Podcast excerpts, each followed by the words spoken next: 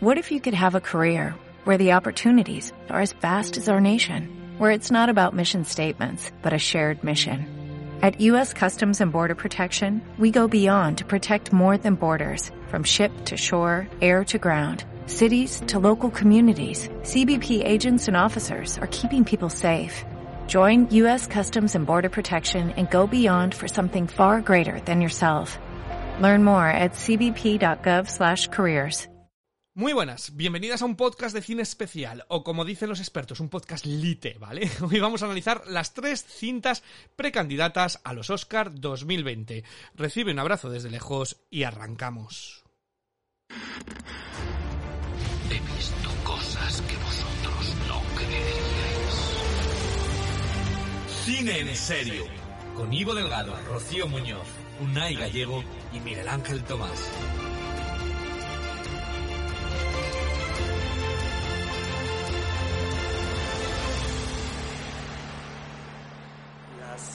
Películas preseleccionadas para los Oscars son El hoyo, La trinchera infinita y O que arde.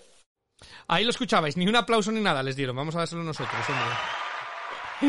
Qué secas a veces la Academia Española. Pero estas son las tres cintas preseleccionadas para ser la seleccionada final que representará a España en los Oscars 2020. La decisión final, el 3 de noviembre, se va a conocer cuál es la sucesora de Dolor y Gloria, la cinta de Pedro Almodóvar que representó a España en los pasados premios de la Academia y llegó hasta ser nominada al premio. Pero de momento, esas son las que han pasado la criba. Todas películas de 2019. Curioso y obviando películas además de directores consagrados como Iciar Boyain o la sensación del pasado Festival de Málaga, Las Niñas. Esto es posible gracias a las diferencias de los calendarios en las nominaciones, las películas, la las películas que son elegibles y las que, y las que no. Las estadísticas de España en los Oscar, bueno, pues España ha presentado 62 películas, eh, 20 han conseguido nominaciones, y 4 han conseguido la estatuilla final, ¿vale? Por directores, el más elegido para representarnos ha sido Pedro Almodóvar, siete veces, eh, con tres nominaciones, además, Todo sobre mi madre, Dolor y Gloria y Mujeres al borde de un ataque de nervios, y con una victoria, entre ellos, la de, la de Todo sobre mi madre. José Luis Garci ha sido elegido seis veces, ha conseguido cuatro nominaciones con una victoria para volver a empezar. Y luego después tenemos a Carlos Saura con cinco, Juan Antonio Bardén con tres, al igual que Manuel Gutiérrez Aragón, y eh, dos para Luis Muñoz y Francisco Rovira Veleta y Fernando Trueba también tenía dos con un Oscar, eh, Jaime de Armiñarán y Mordo, Moncho Armendrariz y David Trueba, esos son los que han sido elegidos más de una vez. Este año ninguno de los directores ha estado seleccionado, con lo cual van a inaugurar eh, estas estadísticas y aspirarán a bañarse de oro como los españoles. El español que más se ha bañado de oro en los Oscars es por supuesto Pedro Almodóvar, con tres nominaciones, una victoria en película internacional, más dos nominaciones, en, una en dirección y otra en guion, por la que consiguió eh, el premio por Hablé con ella. Luis Muñel ha tenido tres nominaciones y tiene una por Victoria Internacional, aunque curiosamente este español no lo ganó por España, sino por Francia.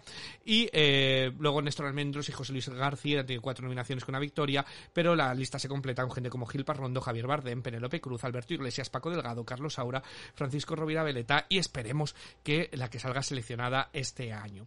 Ahí tenéis muchos datos para que no digáis nada. Entonces nada, voy a presentar a mis críticos rápidamente. Eh, conmigo están Unai Gallego, Rocío Muñoz y Miguel Ángel. Decid hola, sí, todos a la vez. Hola. Hola.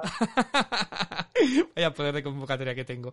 Eh, entonces, si os parece, vamos a hablar primero de las películas, eh, una por una, analizarlas y luego decir cuál es la que creemos que tiene más opciones eh, y eh, cuál es nuestra favorita, cuál eh, sería la, la película que, debería de ir a, a los Oscars. Entonces vamos a empezar como las anunciaron, que es por orden alfabético, y vamos a hablar de El Hoyo, ¿vale? Y este es el tráiler de El Hoyo. Hay tres clases de personas.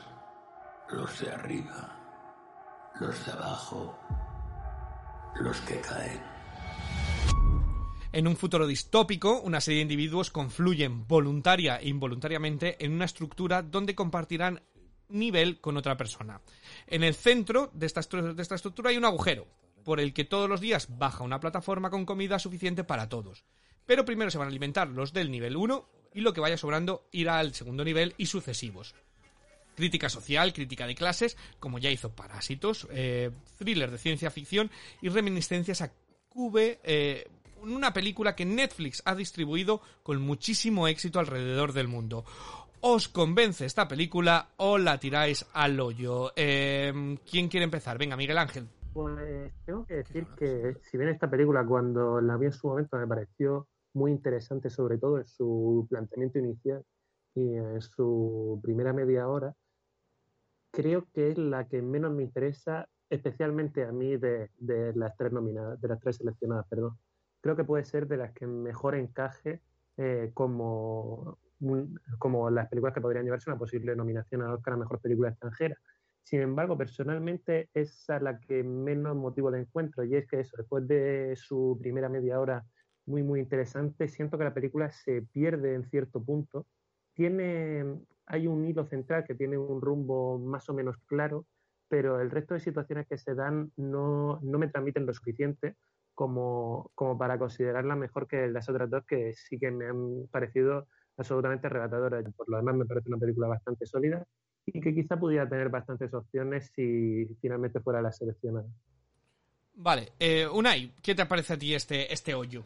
A mí me gustó, la vi en su momento cuando la cuarentena, que es más o menos que creo que cuando salió, y me parece una buena cinta, aunque mm, primero me parece, me parece muy interesante lo que plantea, un poco la trama mm, de, las de clases y demás. Me recordó muchísimo a, a la película esta, como se llama, Cube, mm, en el sentido un poco estética y demás, y mm, está muy bien desarrollada. El hombre este que se convirtió, es que no me acuerdo el nombre del actor, el de que se ha convertido muy en meme, el de Obvio, también eh, está muy bien, los actores están bien, sin más, pero yo creo que tiene un problema esta película. Mm, mm, bueno, son dos problemas. Uno en sí de la película y otro de cara a los Oscars.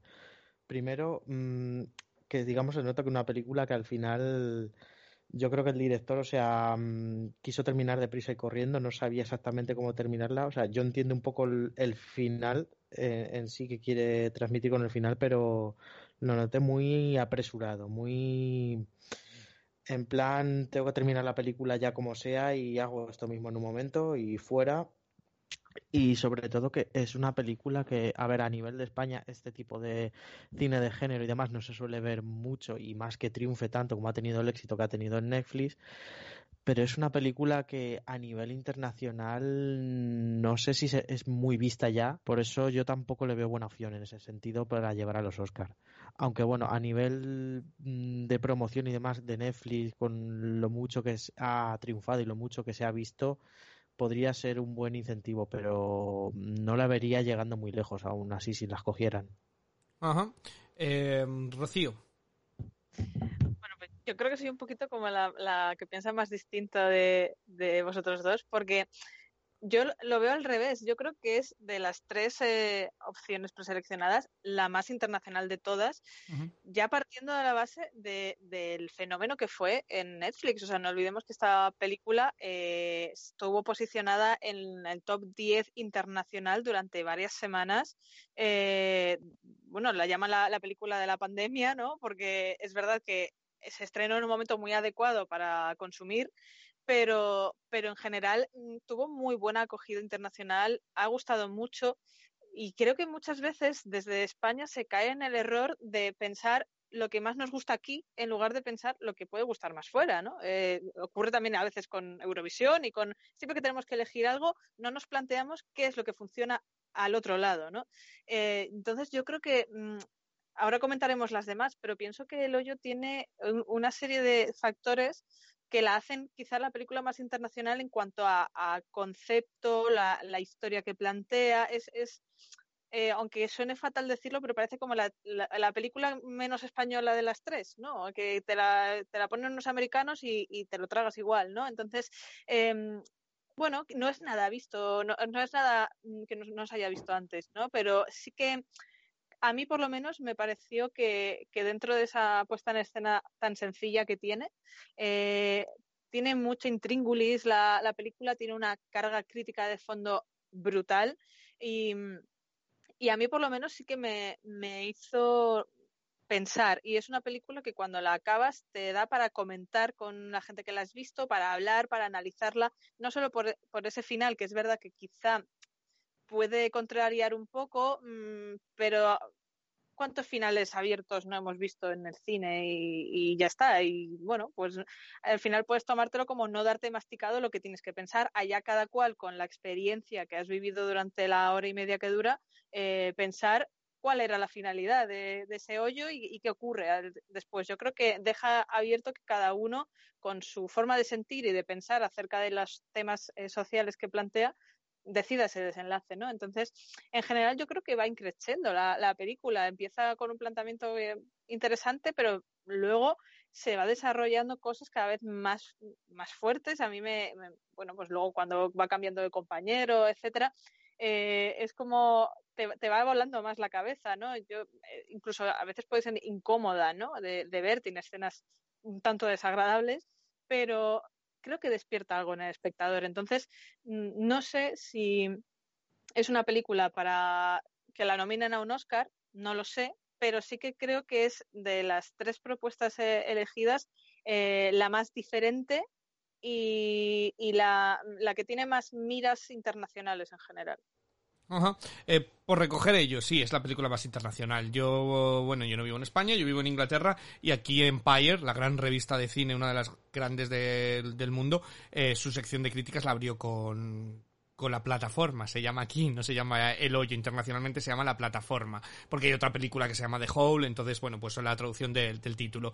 Em, yo sobre la película en sí me parecía, me, estaba gustando mucho, me parece desagradable en muchos puntos, me parece ya interesante el concepto, el juego, creo que es una película que te tiene todo el rato pensando, ¿qué harías tú? Eh, ¿Qué haría yo si estoy ahí? ¿Qué haría yo si no tal? ¿Cómo te, consigue mantener en eso? Y bueno, con una localización eh, únicamente consigue mantener el ritmo todo el rato y es muy complicado, ¿no? Con, los pocos personajes que hay ello, me parece que está bien. A mí es una película que se desinfla por completo en el final y... Eh, bueno, ya hemos dicho, esto va con spoilers, pero es un, coge la carretera del medio, es decir, llega un momento que dice, ¿cómo salgo yo de esta? Eh, pues nada, pues no saliendo, pues nos quedamos aquí. Eh, entonces sí que ese tramo final con la niña, con el...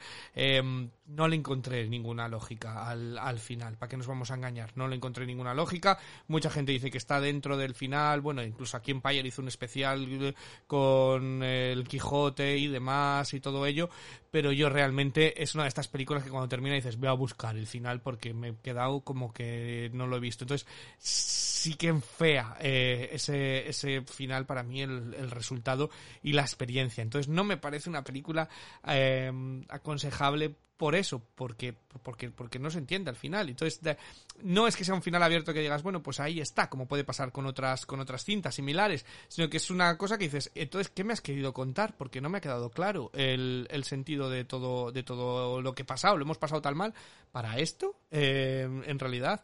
Entonces, bueno, pues esa es, eh, esa es un poquito mi, mi opinión sobre, sobre El Hoyo.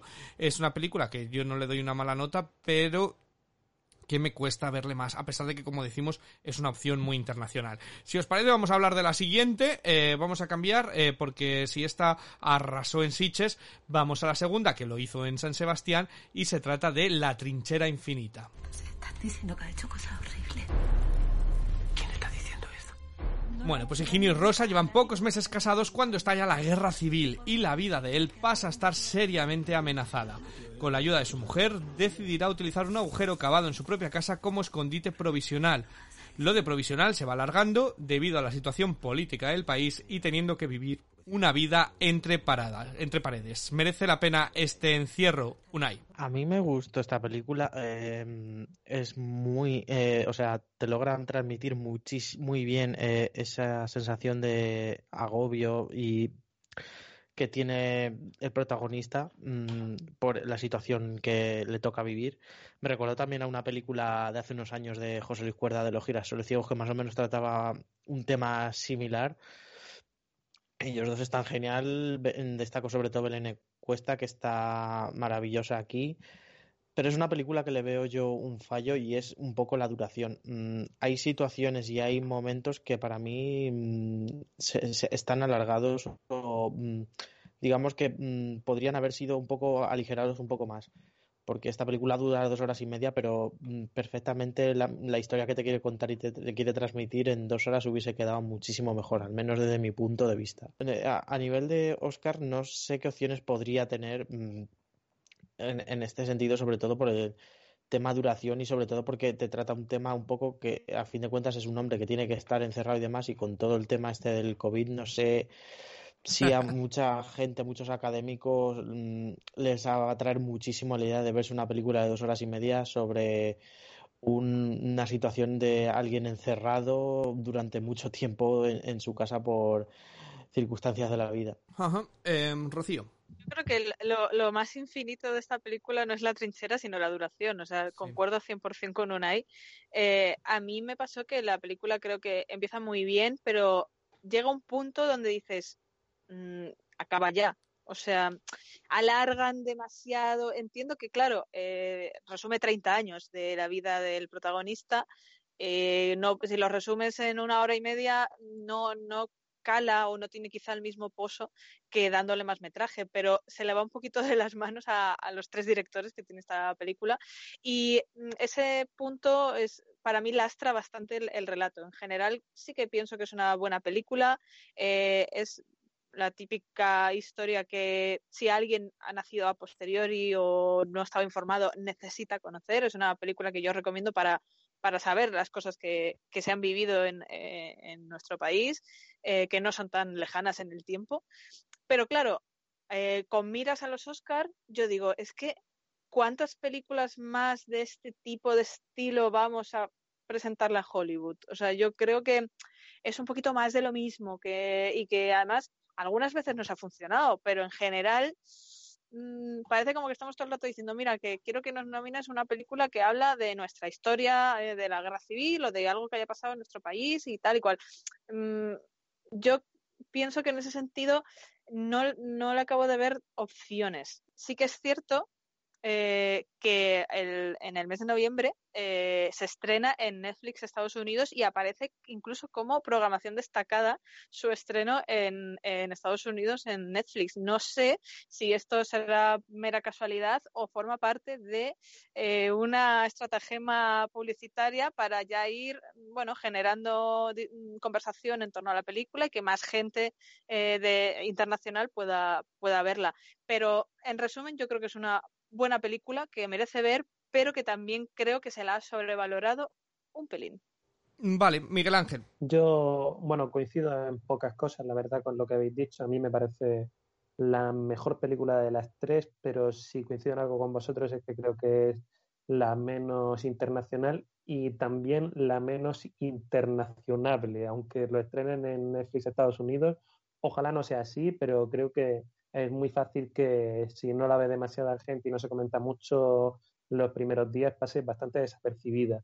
Em, a mí yo creo que es una película brillante y que tiene una ambientación muy, muy buena, unas actuaciones también muy destacadas que llevan perfectamente el peso de la película. Y aparte, sobre todo, eh, acompañando a las actuaciones, creo que la caracterización de los dos personajes a lo largo del tiempo eh, es brillante y puede ser uno de los factores diferenciales de la película, vamos. Y vamos, para mi gusto es la mejor de ellas, si bien creo que es posible que sea la que menos opciones tenga, vamos, a no ser que eh, a los académicos se enamoren totalmente las actuaciones de los dos protagonistas. La verdad es que le veo poquitas opciones. Bueno, yo voy más en la línea de, de Rocío Unai. De hecho, lo que tengo que hacer aquí es muy larga, es la nota que tenía de cuando la vi. Eh, y puse, ellos se van cansando de su relación y yo también de ellos. Eh, me parece que estaba bien, pero me parece muy repetitiva en muchas cosas. Esto, cuando lo hablé con mi madre, me dijo, digo, he estado viendo la trinchera infinita y me dijo mi madre, yo la empecé a ver, pero como que ya la había visto. me dijo, dice, yo solo he visto en un capítulo de Amar en tiempos revueltos. Y creo que es eso, que la película no justifica en ningún punto el metraje y el desasosiego y demás, pues hasta cierto punto. Y luego ya llega un punto en que dices, él es un imbécil y sigue ahí, o sea, y la está machacando la vida. Entonces, ah, a mí me, me, me costó, o sea, me costó terminarla, ¿para qué nos vamos a engañar? es decir, me estaba gustando, es una buena película, muy buenos actores, increíbles y demás, pero como que seguía dando círculos, como que, y ya no solamente por solamente un espacio, lo que hablábamos de mm, El Hoyo, ¿no? Cómo conseguía mantener la tensión a pesar de solamente estar en un espacio, está llegado a un punto que era necesitaba algo más. Eh, ya era como demasiado forzado, demasiado des, Deus ex máquina, ¿no? Demasiado, venga, y ahora el malo va a ser muy, muy, muy malo y tú no vas a poder salir y tú... Era como demasiado forzado en algo que para mí sobraba y sobraba porque es que como decís es que son dos horas y media de película que para mí en una hora cincuenta se la podían haber despachado tranquilamente y, bueno pues me hubiera quedado mucho más sensación de agobio que que de cansancio al final. Pero bueno, esta es la trinchera infinita que, como bien ha dicho además Rocío, Netflix va a distribuir internacionalmente. Eh, ya lo ha distribuido por muchas partes del mundo, pero llega a Estados Unidos ahora en noviembre. Entonces, eh, bueno, pues es la otra de las grandes opciones en las que Netflix puede poner su, granito de arena por conseguir otra estatuilla. Pero para terminar, vamos con la opción más artística, si os parece, eh, que se llama O que arde.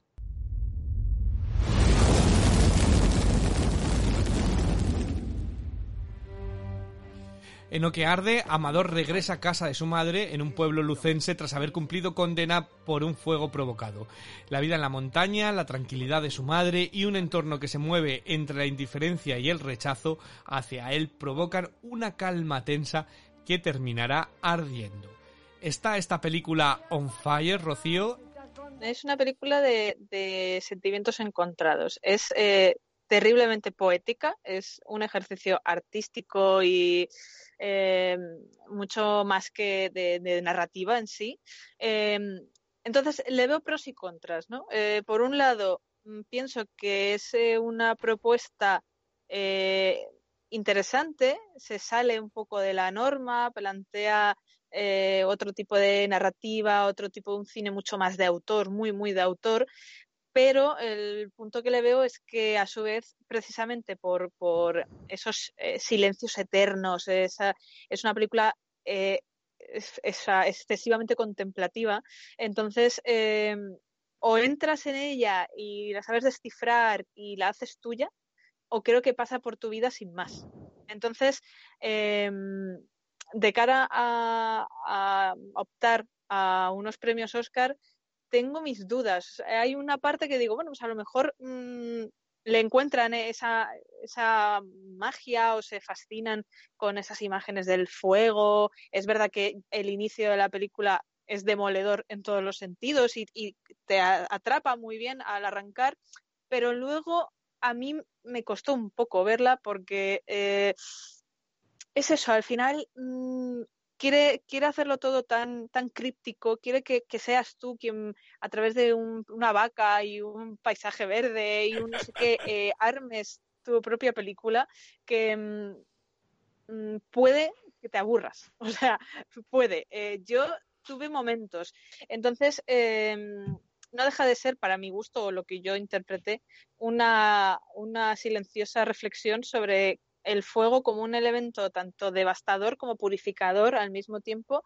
y, sobre cómo, eh, por un lado, como una opinión más, más, más, ecologista y una crítica incluso política al abandono de, nuestras zonas rurales y, el destrozo muchas veces que se hace para construcciones y volver los sitios eh, turísticos y por otra parte pues bueno la historia de, de Amador y de su madre que es que se queda un poco en el aire. La película termina y, casi la única trama que te han planteado no te la resuelven. Entonces, eh, al contrario que me pasaba con el hoyo, que, decía, bueno, pues eh, lo, puedo dar una interpretación de al final eh, cada uno en lo que prefiere creer, etcétera. Aquí sí que me quedé como diciendo, pero me vas a responder si el, fuego lo ha hecho él o no. O sea, no entiendo por qué dejarme con eso. Supongo que porque eh, Oliver Laxe, que es el director, creía que eso era lo de menos y que no hacía falta, ¿no? Y por eso, pues, prescinde tanto de diálogo en general durante la película. Entonces, no sé qué deciros. No sé si puede ser una película que fascine. A mí, por lo menos, las, las imágenes del incendio del, final, que hay que decir, por si alguien no lo sabía, que es un incendio real y que Oliver Laxi estuvo esperando a que sucediera para filmarlo y los bomberos no son actores, sino que son bomberos reales. Eh, pues eso no sé si a alguien le va a fascinar o le va a parecer un soberano coñazo. vale, eh, Unai. Estoy un poco en la línea de Rocío. Es una película que a nivel de dirección pues me ha gustado. Mm, la verdad es lo mejor de la película. Mm, a nivel visual y demás te atrapa muchísimo. Pero es cierto, o sea, yo no suelo tener problemas con que una película sea lenta o que sea contemplativa. La verdad, mientras lo que me estén narrando y lo que me estén contando sea interesante, no tengo ninguna, ningún problema en general con eso. Pero aquí, digamos, hay momentos que se me hacen un poquitín pesada. Ajá. Miguel Ángel. A mí esta película de nuevo también me parece muy polarizante, como ya habéis comentado vosotros. Y igual que me parece muy polarizante, yo siento que soy de los que me ha convencido por completo. Yo estuve hipnotizado delante de la pantalla durante eh, toda su duración y creo que cumple en todos los aspectos que se puede exigir que cumpla una película de, de estas características. Creo que el guion, pese a, a tener realmente eh, poco contenido, son diálogos muy cortos y, hay muchos silencios muy largos. Creo que es perfecto, lo poco que se dice es lo ideal que debería estar en ese momento. Y como creo que funciona también en casi todos sus aspectos, aunque me parece menos internacional que El Hoyo, yo creo que es la película que más me gustaría que fuera seleccionada a los Oscars, porque creo que, aunque personalmente creo que me convenció más la trinchera infinita, eh, eh, esta película tiene la suficiente eh, potencia y sobre todo originalidad, porque claro, el tema de la guerra civil ya está un poco trillado como para ir a los Oscars. Vale, eh, ah, pues me toca a mí. yo no sé si tuve el mal día, de verdad. O sea, yo de verdad que lo he valorado, si no sé si era mi día o, o, o demás pero decís que es una película contemplativa, es una película tan contemplativa como tirarte eh, hora y veinte mirando el fondo de pantallas de Windows. Eh, vacas, prados, muy bonito porque Alicia es preciosa, muy bonito, pero cuéntame algo. O sea, es que llegaba un punto que yo ya no eh, me, costaba e intenté, como sabía que era así la película, intenté poner el móvil, lo puse fuera porque eh, y me costaba contenerme en bueno, voy a mirar si me ha escrito alguien. Ay, parece que está vibrando. A lo mejor me han mandado, a lo mejor ha pasado algo. O, o incluso me voy a mirar los, los, minutos del reloj porque me parecen más interesantes que lo que está pasando en pantalla.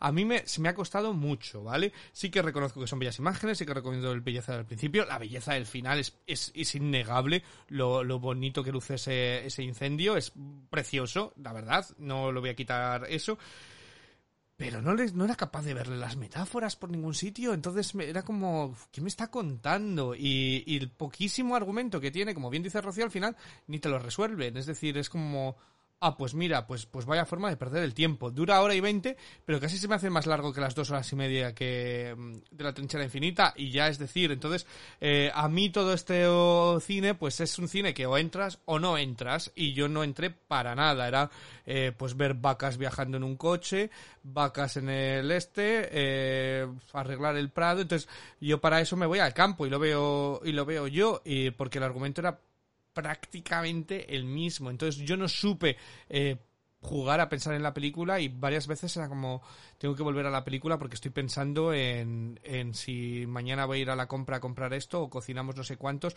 o dónde vamos a, pasar las navidades. Entonces no sé si ya digo que no era yo, que no era mi día porque las imágenes son bonitas, pero me pareció absolutamente, hablando de esto, me pareció infumable la película y ese sería mi mi contexto general y puedo ser yo, ¿eh? que no lo discuto, visto todos los premios que tiene, pero me parece que me parece que es una de estas que alguien dice que es muy buena y tiene unas metáforas súper ricas y es preciosa y nadie se atreve a contradecirle. Como digo, hay imágenes muy bonitas, pero si no están al servicio de una historia, de poco me sirven, de poco me llevan para jugar con, con ellas mientras lo veo. Entonces, a mí personalmente me parece infumable y no, no, no, soy capaz de encontrar una persona a la que recomendárselo, a menos de que sea mi enemigo. Que como broma está bien, decir, en plan, mandarla a los Oscars y decir, mira, que se jodan los americanos, que se la traguen, pues sería lo único por lo que, por lo, que lo vería, porque no le veo yo, yo personalmente, eh, ver a las tres vacas eh, las diferencias, la verdad.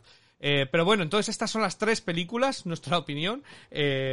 O que arde, La trinchera infinita y El hoyo. Aunque ya nos habéis oído un poco, quiero conocer realmente ahora ya, eh, debatir cuál sería la película que vosotros mandaríais. ¿Cuál es vuestra favorita y cuáles creéis que tiene más opciones de, manera internacional? Valga por decir, diciendo de datos, que eh, tanto Lo que arde como La trinchera infinita fueron nominados a los pasados Goya, donde también competía el, eh, el hoyo, pero no fue nominada. Entonces puede parecer que la academia les gustó menos. Aunque, como decimos, una cosa es la que consideran mejor película y otra cuál es la más eh, nominable, ¿no? Eh, de cara de cara a los Oscar. entonces, en general, vamos a vamos a, debatirlo. Unai. A ver, yo en general veo que es un año mm, que las tres opciones no le veo muy largo recorrido. Mm, porque son películas que tienen, por lo menos yo lo que veo, eh, algunas cosas en contra que les puede pesar bastante. Dicho lo cual, mm, aunque esté mucho más visto, como he dicho, aunque sea una, mm, digamos, un tipo de película que eh, en general fuera de nuestras fronteras no es muy destacable, pero mm, veo más opciones al hoyo de, digamos, de recorrido, aunque no le veo llegando ni, ni siquiera a la nominación. Mm, sí, yo estoy un poco de acuerdo con, contigo en ese sentido. Yo, eh, pues estoy en una... Para mí, o que arde, descartada, o sea, no, no. Eh, y luego estaría entre el hoyo o la trinchera infinita y las dos las veo puntos a favor y puntos en contra. Eh, el hoyo es demasiado comercial incluso para, para lo que ha sido los Oscars, sin, sin tener unas críticas generalmente espectaculares, ¿no? Eh, entonces, eh, pero aún así yo, yo también me decantaría por el hoyo, porque como por lo que habéis dicho, bueno, pues por lo menos tiene un camino hecho. De todos modos dices que no la ves nominada. Yo no la veo ni de... Hay que decir que los Oscars preseleccionan nueve, ¿vale? Eh, yo no le veo ni, ni, ni, salvándose de esa criba a ninguna, a ninguna, de, a ninguna de ellas. pero no sé, Rocío. Yo estoy en vuestra línea, o sea, eh, mi voto también sería para el hoyo, pero es que creo que no, no tenemos mucho que hacer este año. Pienso que las tres propuestas eh, adolecen todas de algo que, que, sí que tenía dolor y gloria, ¿no? Que era como eh, acabar la película y decir, acabo de ver un peliculón. claro, pero decir, he visto un peliculón contada mm, de manera soberbia de inicio a fin. Y aquí no. O sea, las tres tienen sus peros, sus cositas que se pueden decir. Em, yo elegiría el hoyo mm, porque, bueno, es eh, lo que he dicho antes. Creo que eh, puestos a, perder, porque vamos a perder, eh, pues por lo menos mandamos la opción menos típica de, nuestro país, ¿no? O sea, nos salimos un poquito de eso y si tuviera que quedarme con una segunda opción, yo sí que elegiría el O que arde, pero más que nada por, porque también es algo un poco distinto, no es la típica película de guerra civil española que intentamos colarle a los americanos. Miguel Ángel. Bueno, primero tengo que decir que estoy de acuerdo con que ninguna de las películas llega al nivel de, de Dolor y Gloria. También creo que era algo muy complicado de conseguir y que el nivel que había en la nominación de la mejor película extranjera el año pasado era un nivel muy grande. Y dicho esto, a mí me gustaría mucho que tanto La Trinchera Infinita como Queerde pudieran tener opciones de estar ahí porque eh, en cuanto a calidad porque me han gustado mucho, pero por otro lado, creo que no acabaría de estar del todo contento si nominan a La Trinchera Infinita por el tema de la guerra civil, porque me gustaría que si algo tuviéramos que transmitirle al mundo sería que sabemos hacer más cosas aparte de la guerra civil. La opción quizá que más posibilidades tendría de entrar a la nominación sería Oquearde, por eso, por jugársela a que les pase como a mí que les haya gustado mucho, les pase como a Ivo que, que la hayan detestado. Rocío. lo, que sé que puede pasar con lo que arde también es que la vean y no la quieran nominar, pero les entre unas ganas irrefrenables de venir a Galicia a visitarlo, porque como, como vídeo promocional de Galicia Calidad está muy bien. Entonces, igual no sacamos una nominación, pero sacamos turismo, que tampoco nos vendría nada mal el próximo año.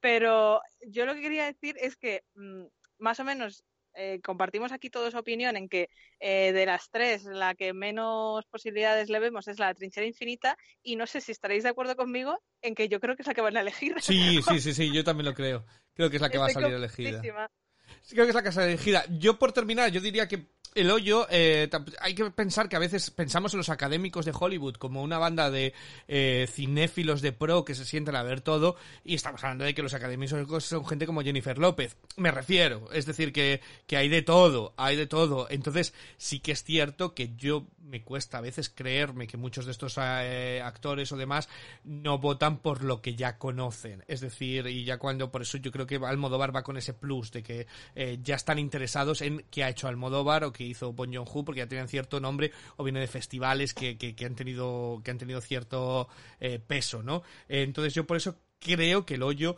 eh, sido una película que ha tenido su, nombre, ¿no? Que gente que no se ve, es que, es es es imposible verte las 90 películas que manda todos los países, gente que no se ha visto todas las eh, películas, dirá, anda, mira, pues esta me suena, esta, venga, la voy a dar un voto. Eh, ¿es, ¿Es la actitud correcta con la que ir? Pues no, no sería la actitud correcta, pero, pero es la que yo veo. Luego ya cuando se hace la terna de 9 y 5 ya me lo creo más, pero de primeras ese corte me parece, eh, me parece que esta, este Oscar de película película internacional debería de, regirse por otros, por otros barómetros, porque todos los países enviando películas es un caos que, no, me acabo de creer quién se ve todas las películas por completo. Eh, entonces, bueno, pues eh, esos serían nuestros, nuestros votos. Tres para el hoyo, uno para Oquearde, y aún así pensamos que va a salir elegida la que no, la que no pensamos. Yo tengo una pregunta. Sí. Que es, ¿por qué creéis que la trinchera infinita sería la que saldría elegida? Porque yo sé las opciones que, bueno, los argumentos que daría para seleccionarla, pero no tengo claro por qué creéis que saldría elegida. Igual tampoco conozco demasiado cómo piensa la, Academia Española, pero tengo curiosidad por saber por qué creéis que es la que escogerán. No, mi sensación es que en general veo que la Academia de Cine Española siempre es bastante conservadora y muy poco arriesgada y tiende tanto a premiar aquí en los Goya a las películas más mm, correctas. Luego, eh, tiene, bueno, por poner un ejemplo, teníamos el año de la novia y le dieron el Goya a Truman. Y es como, ¿pero por qué? ¿Por qué? ¿Por qué? ¿Dónde has visto a Truman mejor que la novia? Pues creo que esto es un poco parecido. Eh, al final, tanto O que arde como El hoyo son propuestas que se salen de la norma y La trinchera infinita es muy española y mucho española. Entonces creo que van a tirar un poco a lo clásico y, a, y como es una buena película van a decir, eh, esta es la apuesta más segura. Sí, yo creo que es eso, que es la apuesta más segura. Es decir, que eh, es una película que ha, gustado, es decir, que gustó, eh, que la llevaron a los Goya, que ganó el de actriz. Es una película que gusta entre la gente y es como la más, la opción más obvia, ¿no? Por decirlo de alguna manera, de, de las, de las tres que, que, que podrían dar. Puesto que no creo que nadie se sienta ofendido por llevar la trinchera infinita a los Oscars. mientras que habrá gente que con el hoyo dirá que qué película, que no le ha gustado nada eh, que no tal, y con lo que arde, pues eh, habrá muchos también que dirán, madre mía, estamos llevando vacas a, a Hollywood. Entonces me parece que esta, que es como la opción más más conservadora y más eh, correcta, por decirlo. Y... Más académica. Exacto, es una película más académica también, entonces me parece una película más, más correcta de, de cara a los premios. Pero a mí me parece, a mí me parece una lástima que, que, que hayan dejado películas más válidas de este año y sigamos, porque esto lo que hace es que acercar el cine de nuevo a más gente y, las películas de este año, que estoy convencido que hay películas muy buenas que están pasando completamente desapercibidas porque se estrenan en las salas y nadie va a las salas, pues les podrían haber dado un buen muy buen empujón a, la película de cara comercial. Bueno, pues eh, estas son nuestras valoraciones, nuestras notas. Hemos, hemos visto las películas, lo que pensamos y lo que habríamos votado nosotros, lo que pensamos que van a votar y la que debería de ir, pero eh, no somos académicos. Entonces la decisión final es este 3 de noviembre y hablaremos de ello y de las opciones junto con el resto de países que se presentará de cara a estos Oscar. With everything you have on your plate, earning your degree online seems impossible. But at Grand Canyon University, we specialize in helping you fit a master's degree in business into your busy day. Your graduation team, led by your own GCU counselor, provides you with the personal support you need to succeed. Achieve your goals with a plan and team behind you. Find your purpose at Grand Canyon University. Visit gcu.edu.